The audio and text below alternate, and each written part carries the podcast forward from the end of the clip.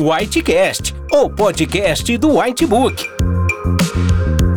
Aqui você encontrará informações atualizadas do mundo médico, relatos de casos clínicos, debates, discussão de condutas, além de descobrir como os conteúdos do Whitebook podem te ajudar nos desafios da profissão. E não se esqueça de assinar o canal do Whitebook em seu agregador favorito. Olá, bem-vindo ao Whitecast, o podcast do Whitebook. Meu nome é Renata Carneiro da Cruz, sou especialista em pediatria e hoje abordaremos o tema sífilis congênita.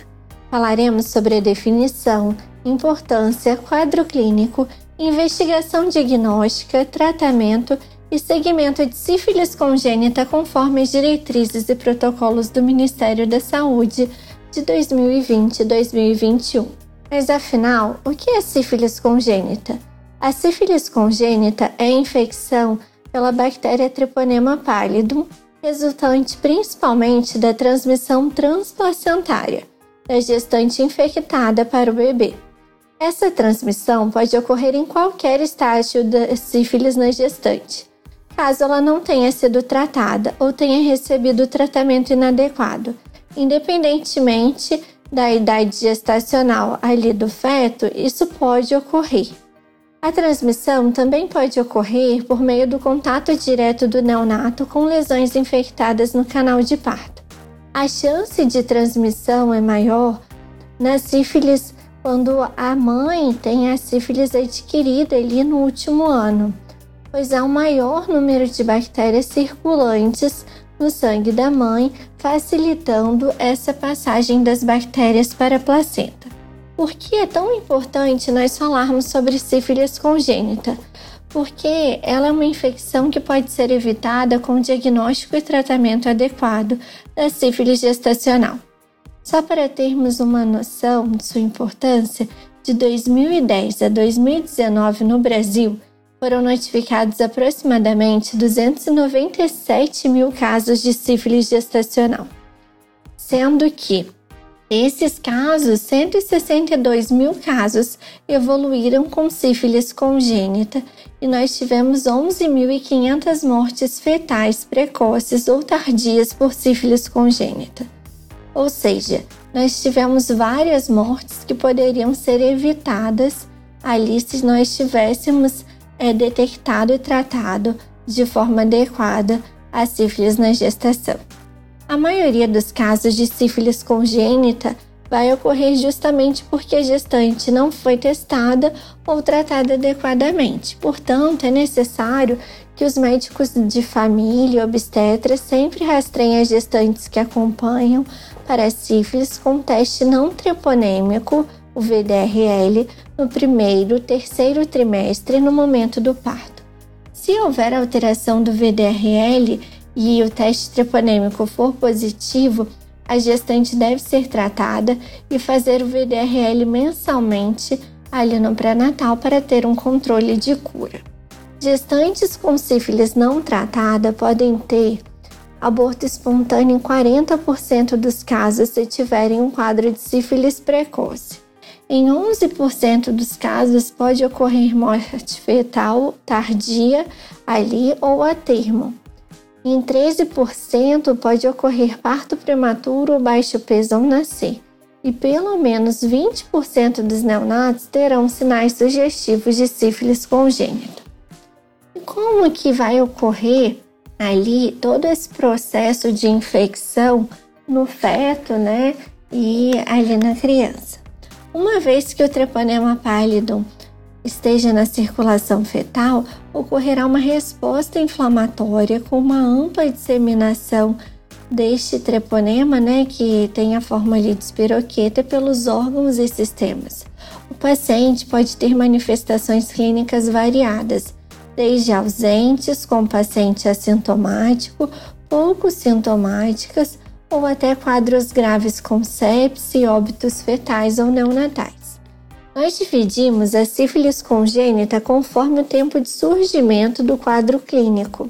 Em precoce, que são os quadros que surgem até o segundo ano de vida, e tardia, que são os quadros a partir do segundo ano de vida.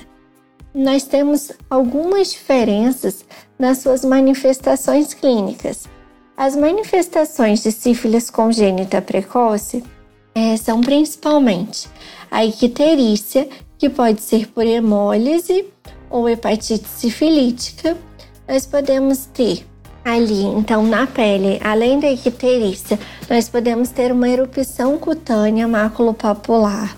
Podemos ter o pênfigo sifilítico, que é justamente lesões ali que podem ser vesiculares, serosas ou purulentas, que podem evoluir com bolhas que podem ser hemorrágicas, principalmente nas palmas das mãos e plantas dos pés. É importante lembrar que no pênfigo sifilítico nós vamos ter ali muitas espiroquetas e é, ao termos contato ali com essas lesões de pênfigo sifilítico, nós podemos nos contaminar. Por isso, ao examinar uma criança que tem ali sinais sugestivos de sífilis congênita, nós devemos usar luvas para prevenir que nós pe peguemos ali a infecção através da penetração das espiroquetas na pele. A rinite serossanguinolenta também é uma possível manifestação de sífilis congênita precoce. Sua secreção também é infectante, assim como as lesões verrucosas úmidas em torno das mucosas oral, nasal e anal, que podem ter um líquido com espiroquetas, e essas lesões verrucosas nós chamamos de condiloma lata. Essas espiroquetas podem ter uma disseminação ali linfática e podem combinar tanto com uma linfadenomegalia generalizada, hepatomegalia e esplenomegalia. Essas crianças também podem evoluir com atraso no desenvolvimento neuropsicomotor e terem alterações esqueléticas ali refletidas por um quadro de inflamação do periósteo, que é a periostite, e podem ter osteocondrite também. Nós podemos observar quadros ali de trombocitopenia, então um baixo número de plaquetas circulantes e um quadro de anemia, que se for no período neonatal pode ser uma anemia hemolítica.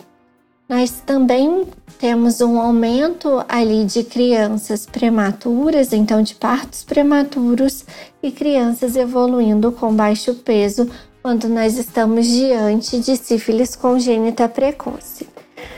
Quando nós falamos é, da sífilis congênita tardia, que é aquela que aparece as manifestações a partir do segundo ano de vida, na verdade, as suas manifestações estarão relacionadas com uma inflamação cicatricial ou persistente da infecção precoce e ela vai se caracterizar pela presença de formação das gomas sifilíticas. O que são as gomas sifilíticas?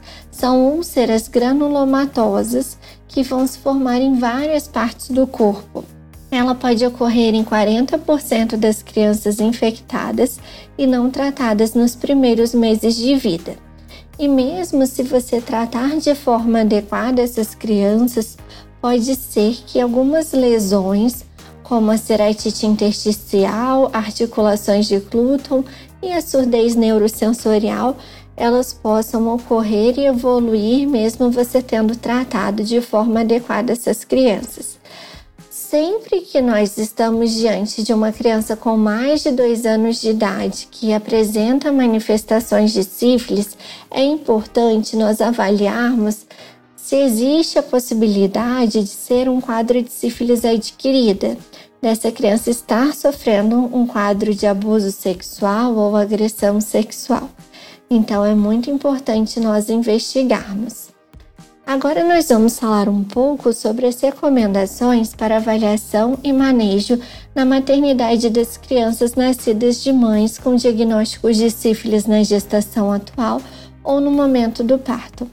Este é um grande momento ali que nós temos uma oportunidade de diagnosticar e tratar de forma adequada esses bebês. Então, o que nós devemos fazer sempre que chega uma mãe ali na maternidade que está parindo, né? Nós devemos realizar o teste rápido de sífilis em toda gestante que chega à maternidade, bem como nas mulheres que tiveram abortamento, porque a sífilis pode ser uma causa ali desse abortamento. Se o teste rápido ali for não reagente, e houver ausência de infecção por sífilis, você não tem necessidade de permanecer ali é, na investigação para gestante para criança. Entretanto, se o teste rápido for reagente, nós devemos avaliar o histórico de tratamento de sífilis na gestante. E nós devemos nos questionar: essa mãe foi tratada de forma adequada durante a gestação? E o que nós consideramos ali que é um tratamento materno adequado? Nós devemos é, considerar se esse tratamento atende, na verdade, a quatro requisitos. Então, primeiro, ele tem que estar adequadamente documentado. Não basta a mãe falar que ela tomou ali as medicações de forma adequada. E aí, qual seria ali essa medicação. Seria a benzilpenicilina benzatina, que o nome comercial mais famoso é o benzetacil. E por que é importante que seja o benzetacil? Porque o benzetacil vai tratar tanto a gestante quanto o feto, pois ele consegue atravessar a placenta. E esse tratamento, então, a gente já falou que os quatro requisitos tem que ser um tratamento documentado, o segundo tem que ser adequado para tratamento da sífilis com benzilpenicilina benzatina, porque é capaz de atravessar a barreira placentária. O terceiro tem que ser um tratamento completo, finalizado antes do parto. E o quarto é que ele deve ter sido iniciado até 30 dias do parto. E o que nós consideramos então um tratamento a a dose adequada, na verdade, de benzilpenicilina benzatina. Quando eu tenho um quadro de sífilis recente, a dose a ser administrada deve ser 2,4 milhões de unidades intramuscular dose única, 1,2 ali milhão de unidades em cada glúteo. Já na sífilis tardia, nós deveríamos administrar ali é, 2,4 milhões de unidades intramuscular uma vez por semana. E aí a gente vai administrar 1,2 milhão em cada glúteo por três semanas, com intervalo de sete dias entre as doses.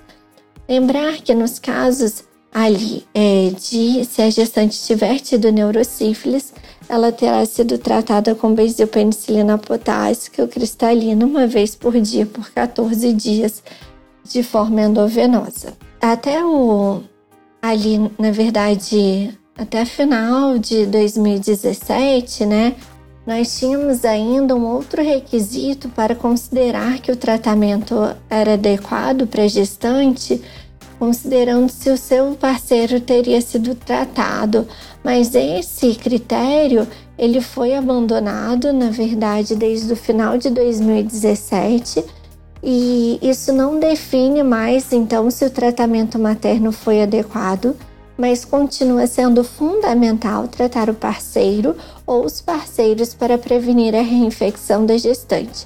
É muito importante que seja abordado ali com a gestante se ela tem mais de um parceiro, porque isso pode ser um tabu, mas pode ser a realidade daquela gestante.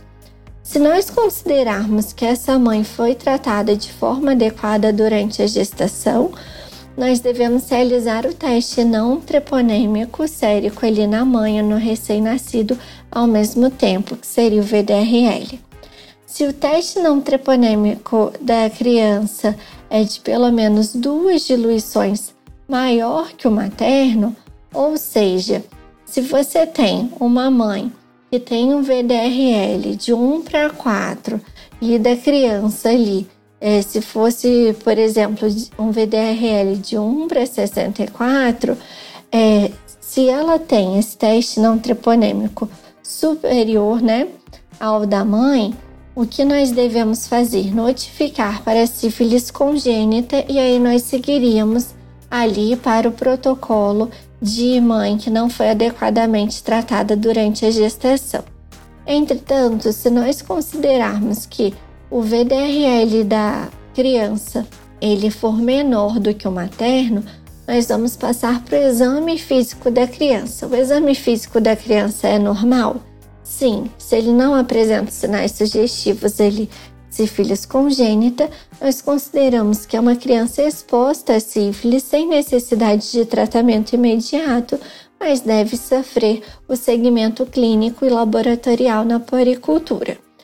Agora, se o exame físico da criança não for normal, nós devemos avaliar o teste não treponêmico é não reagente? Se o teste treponêmico for não reagente, então o que nós vamos fazer? Nós vamos realizar avaliação para outras ali infecções congênitas, né, que seria sífilis, toxoplasmose, rubéola. Ali a gente também avaliaria citomegalovírus, herpes vírus simples e vírus da Zika. Agora, se o teste não treponêmico dessa criança for reagente, ali nós vamos notificar para a sífilis congênita nós vamos seguir o algoritmo ali de mãe que foi inadequadamente tratada. Então vamos lá. Como a gente segue o, esse algoritmo? Se a mãe foi inadequadamente tratada, eu vou é, notificar para a sífilis congênita realizar o teste não treponêmico sérico da mãe do recém-nascido ao mesmo tempo e além desses testes trepon é, não treponêmicos que nós realizamos para compará-los, nós precisamos também de realizar exames laboratoriais para avaliar se existem outras manifestações ali da sífilis congênita que nós não conseguimos detectar no exame físico, como o hemograma, a glicemia, a radiografia de ossos longos e o exame do líquor. Se o exame físico do recém-nascido, o hemograma, o líquor e a radiografia de ossos longos ali, assim como é, o teste não treponêmico do recém-nascido ali no VDRL, se ele não for reagente, o que, que nós vamos fazer? Nós vamos aplicar a penicilina benzatina dose única nós vamos liberar essa criança para casa e referenciar para o segmento clínico laboratorial na puericultura. Tudo bem? E agora, se eu tiver qualquer alteração no exame físico, hemograma, líquido, radiografia de ossos longos ou VDRL, o que, que eu vou fazer? Na verdade, nessa situação, eu vou avaliar se o resultado do líquor é normal. Se o resultado do líquor for normal, eu vou tratar a criança como tendo sífilis congênita ali sem neurosífilis. E aí eu vou aplicar a benzilpenicilina cristalina ou a benzilpenicilina procaína por 10 dias. Se o resultado do líquor não for considerado normal, eu considero que essa criança com sífilis congênita tem neurosífilis. O que nós consideramos ali é um resultado de líquor alterado, indicando neurosífilis. É, e para isso, ele não pode ter sido um líquor acidentado, então tem que estar na ausência de acidente de punção. Se eu tiver um VDRL reagente no líquor, ou se os leucócitos forem superiores a 25 células por milímetro cúbico ali no período neonatal ou maior do que 5 é, células por milímetro cúbico no período pós-neonatal. Ou se eu tiver uma proteína no líquor superior a 150 mg por decilitro no período neonatal ou superior a 40 mg por decilitro no período pós-neonatal. É super importante que além de fazer o tratamento adequado, que no caso da criança com sífilis congênita com neurosífilis vai ser fazer a benzilpenicilina cristalina por 10 dias. Tão importante quanto o tratamento é nós fazermos o segmento ambulatorial dessas crianças. Para todas as crianças, sejam as expostas à sífilis ou com a confirmação da sífilis congênita, nós devemos solicitar o VDRL dessas crianças com no primeiro mês de vida, então com um 3, 6, 12 e 18 meses de idade e nós devemos interromper o segmento do VDRL após dois testes não reagentes consecutivos. As consultas ambulatoriais de puericultura devem ocorrer na primeira semana de vida, nos meses 1, 2, 4, 6, 9, 12 e 18, com retorno para checagem de exames complementares, se for o caso. Nos casos das crianças com sífilis congênita ali confirmada, nós devemos também fazer avaliação oftalmológica, audiológica e neurológica semestrais por dois anos com especialistas, em busca de anomalias auditivas, anomalias oftalmológicas e uma melhor avaliação do desenvolvimento neuropsicomotor. Espero que tenham gostado do podcast e, se desejarem saber mais informações, confiram o conteúdo completo no Whitebook. Muito obrigada! Para mais conteúdos atualizados, não deixe de assinar nosso canal do Whitebook e acesse nossos podcasts no portal PebMed em pebmed.com.br.